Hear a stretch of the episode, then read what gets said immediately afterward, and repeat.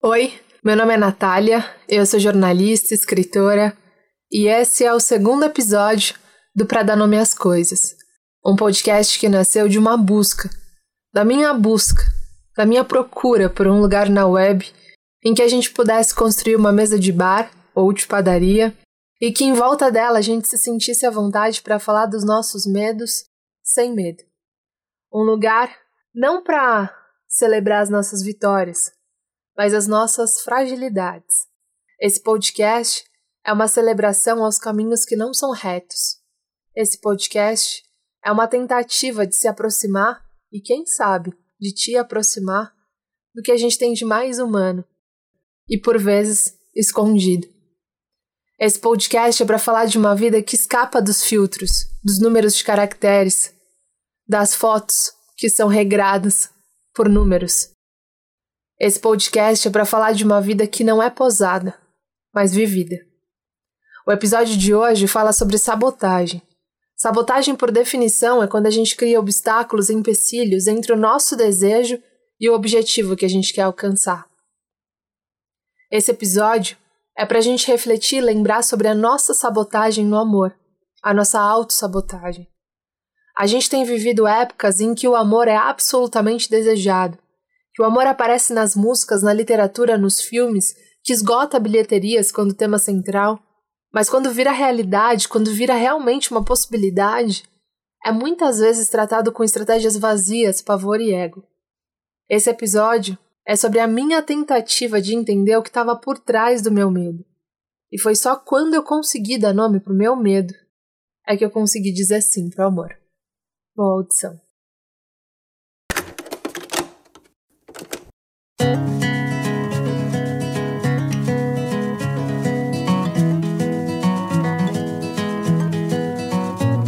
Eu lembro da vez em que tudo mudou. Eu tinha uns vinte e tantos anos e eu tinha pirado no sorriso dele. No jeito esportista, na fome de mundo, no humor ácido, na habilidade que ele tinha de escolher hambúrguer bom. A real é que eu já tava começando e terminando o dia pensando na gente junto. A gente correndo no parque, a gente pegando um cineminha, a gente comendo brigadeiro no domingo, a gente casando no Amazonas com os tambores de fundo. A gente fazendo qualquer coisa interessante, tipo sujando de Doritos as cartas do Uno num sábado à noite. E por mais que aquilo fosse intenso, verdadeiro e, cara, muito presente, nada daquilo era óbvio. Porque eu tava absolutamente apaixonada por um cara que eu tinha visto duas vezes. Mas eu me explico. Mas antes eu preciso voltar um pouquinho mais nessa história e contar por que que ela me dividiu no antes e depois. To all of you American girls it's sad to imagine a world without you American girls I'd like to be part of the world A primeira vez que eu ouvi foi num show de jazz. Era um dia que não tinha sido feito pra gente sair de casa. Fazia um frio de 10 graus e meu dia até então tinha sido um combo de atraso, negativa e atropelos. Eu tinha chegado duas horas antes no médico e duas depois no trabalho. A típica quarta-feira cagada que tudo que a gente quer é deitar na cama e esquecer a hora vendo uma série bobinha ou lendo um livro que não faça a gente pensar demais. Mas faltando duas horas para isso realmente acontecer, meu celular tocou. Era um convite para aceitar um convite. Dois ingressos para um show naquela noite. Era fácil dizer para minha amiga que naquele dia tudo que eu queria mesmo era vestir um pijama e ouvir o barulho da minha TV. Eu sei, eu tinha certeza que ela ia entender. Mas eu não. Eu tinha feito um acordo comigo. Um acordo que eu fiz semanas antes e aquela era a primeira e decisiva chance de eu mostrar para mim que eu estava disposta a cumpri-lo. Eu tinha que ir. O acordo era parte de uma lista, de uma lista que eu tinha rascunhado na mesa de casa, uma lista para lidar com aquela época, que era muito, muito, muito difícil, de muita dor.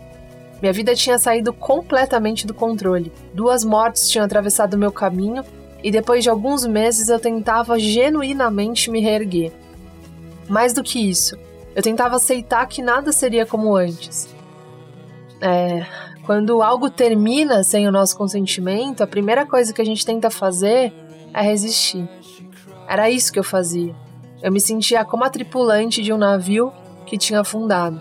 E ali no meio do mar revolto eu tentava me agarrar a um pedaço de proa, como se ao segurar aquilo eu pudesse reconstruir minha embarcação e continuar navegando, como se tivesse alguma chance de acreditar que nada daquilo tivesse acontecido.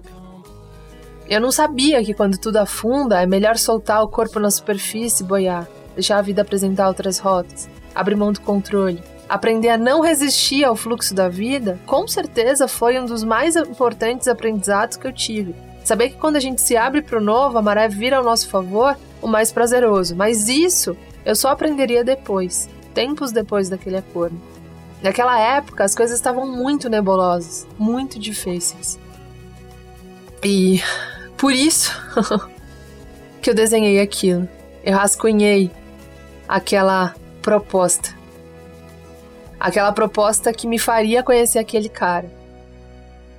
Que me faria aprender uma coisa absolutamente importante sobre mim e chuto sobre você também. Meu acordo tinha poucos tópicos. Eu lembro de dois. Um deles era marcar um encontro pelo Tinder e o outro era aceitar convites de última hora.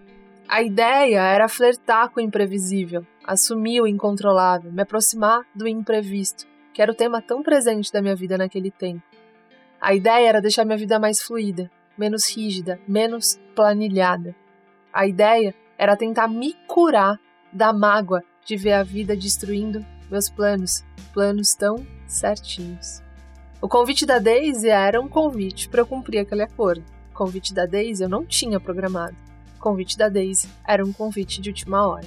Eu cheguei em casa e no lugar de vestir o pijama, eu vesti um jeans, um tênis, e quando o relógio bateu meia-noite, eu e aquele cara gato trocávamos telefones e brechas na agenda. Na semana seguinte, a gente tava lá, os dois, dividindo mais do que o sol de sábado, as dores. Ele tinha acabado de romper um relacionamento de anos. Eu tinha acabado de perder um relacionamento que, se não fosse a morte, seria de anos. E a gente tava ali, os dois, com nosso currículo de fracassos, sentados na grama, falando sobre a vida de uma forma honesta, verdadeira, transparente, raivosa e quase feliz.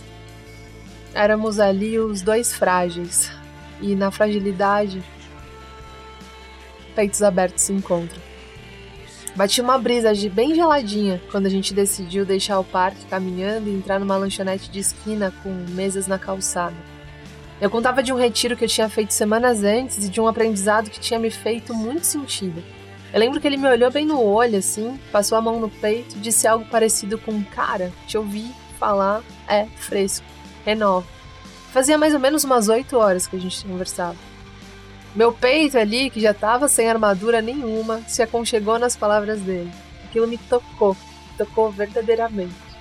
Eu lembro que eu acordei no dia seguinte sabendo, eu estava apaixonado perdidamente. E sacar que tinha alguém ali ocupando cada espaço do meu peito, sem prévia autorização, me deu um baita cagaço. Gostar exige. De repente você vai tomar sorvete de abacaxi e saca que o sorvete ficaria mais gostoso se tivesse um outro alguém ali com você. Se apaixonar fragiliza a gente. Fragiliza porque a vontade de ter o outro junto se mistura com uma dor aguda de que qualquer dia ele não pode estar mais. Medo e ânsia se misturam, e o resultado disso é o cagaço. E como lida com o cagaço? Tem gente que ignora e se joga. Eu, naquela época, fiz o que muita gente faz: jogo. Jogo para esconder que meu coração tava com uma faixa na testa com o nome dele. Jogo para fingir um desinteresse que na verdade era muito interesse. Jogo para não mostrar que ele tinha chegado de um jeito absolutamente incomum ao centro do meu peito. Jogo para não agradecer ao encontro a sorte de estar vivendo aquilo. Jogo porque tentar era algo muito corajoso para aquela época em que a coragem já tinha me exigido demais. Jogo porque eu estava morrendo de medo. Li uns textos na internet e segui a risca. Era um gasto de energia fenomenal, eu percebia cada dia. Mas não era difícil. Era só demorar para responder, dizer que estava ocupada no lugar de dizer que estava comprando abobrinha para o almoço, dar respostas dúbias. E uma das coisas que hoje eu mais me arrependo não dizer me encontra na porta do museu? Quando ele elogiou a minha programação de domingo por três vezes seguidas, insinuando a espera de um convite. Fazendo tudo isso, eu pensei que ele ficaria. Fazendo tudo isso, ele fez o óbvio. Ele foi embora. Eu lembro até hoje do dia. Depois de um silêncio nunca sentido antes, eu mandei uma mensagem arrancada do meu orgulho, dizendo: Bora tomar uma cerveja olhando para a lua? E ele não respondeu. Intimamente eu achei que tivesse sido um convite muito peixes com ascendente em peixes, porque era uma demora de resposta que nunca acontecia. Não do lado dele. Mas ele não respondeu, nunca mais.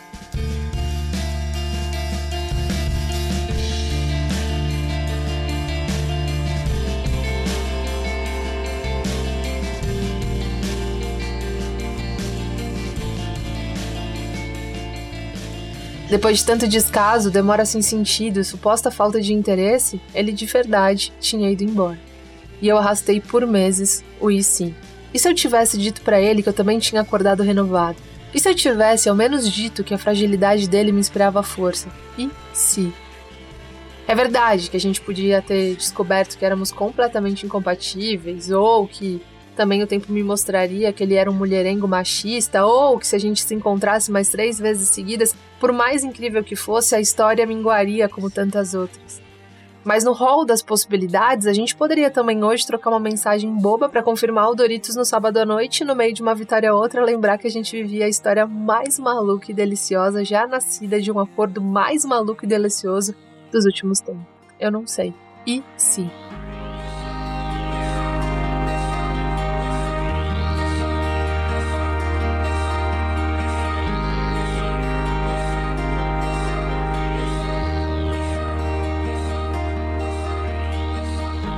A verdade é que vieram muitos amores depois desse. A felicidade me veio e foi embora muitas vezes depois dessa, mas esta história não foi, sabe? E eu lamento. Lamento por não ter brindado a sorte do encontro assim, de cara limpa. Por não ter vivido a sorte de gostar de alguém, de ser acessada por alguém legal, de ter o peito tocado de cara limpa. Depois de muitos meses, eu encarei meus monstros, meus medos. E num dia muito, muito, muito, muito difícil, fragilizada por sentir que parte daquela despedida tinha sido. tinha acontecido porque eu tinha aberto a porta, eu entendi que é difícil mesmo entrar no amor de cara limpa. Mas a sensação incomparável da goleada é de quem entra no jogo, entra no campo para mostrar por que veio. E a sensação de gol sempre vem quando a gente mostra, fala, honra o encontro com quem nosso peito gosta. E de todas as incoerências da vida, essa é uma. Porque quem ama, de cara limpa, sempre ganha, mesmo quando perde. Quem ama de cara limpa sempre tem a sensação de vitória, mesmo quando o outro vai embora. Quem faz jogo quase sempre vive um 7 a 1 mesmo estando sempre quase na arquibancada. É louco, né? Quem entra no jogo, quem vai lá, chuta a bola pro gol, quem tenta, se esforça, mostra, demonstra, cara, fala, convida, quem honra aquilo que tá sentindo, mesmo quando o juiz apita e a pessoa fala, cara, valeu, não deu, foi insuficiente, a sensação de vitória persegue aqueles que tentam, né? Você pode deitar e falar, cara, pelo menos da minha parte eu fiz tudo. Pelo menos eu vivi e honrei aquilo que eu tava sentindo. Agora, quem faz jogo, quem, quem mostra desinteresse quando na verdade está absolutamente interessado, invariavelmente tem a sensação do 7 a 1 mesmo estando na arquibancada. Não é maluco? Cara, pensando nisso tudo, eu lamento eu lamento por fazer parte de uma geração que não tem bancado o que sente, que não tem aberto a porta do amor para ver o que tem do outro lado. Eu lamento que a gente deixe passar pessoas que nos tocam profundamente por covardia. Lamento que a gente faça jogo para fingir que não, que a gente não tá envolvido por receio de sermos rejeitados. Eu sinto muito por todos os textos já escritos que ensinam a gente conquistar pessoas sendo pessoas que a gente não é. Me entristeço por todas as histórias que poderiam ter sido, mas não foram porque a gente não as deixou ser. Eu suspiro por todas as mensagens não mandadas por orgulho e eu confesso que depois de muito lamento, eu fiz um novo acordo. Nunca mais deixei ninguém passar pela minha vida sem dizer: Cara, eu gosto muito de você. E mesmo quando eu perco as partidas, nunca mais eu amarguei uma derrota. Porque já dizia Neruda, se nada nos salva da morte, pelo menos, pelo menos, pelo menos, pelo menos, pelo menos, que o amor nos salve da vida.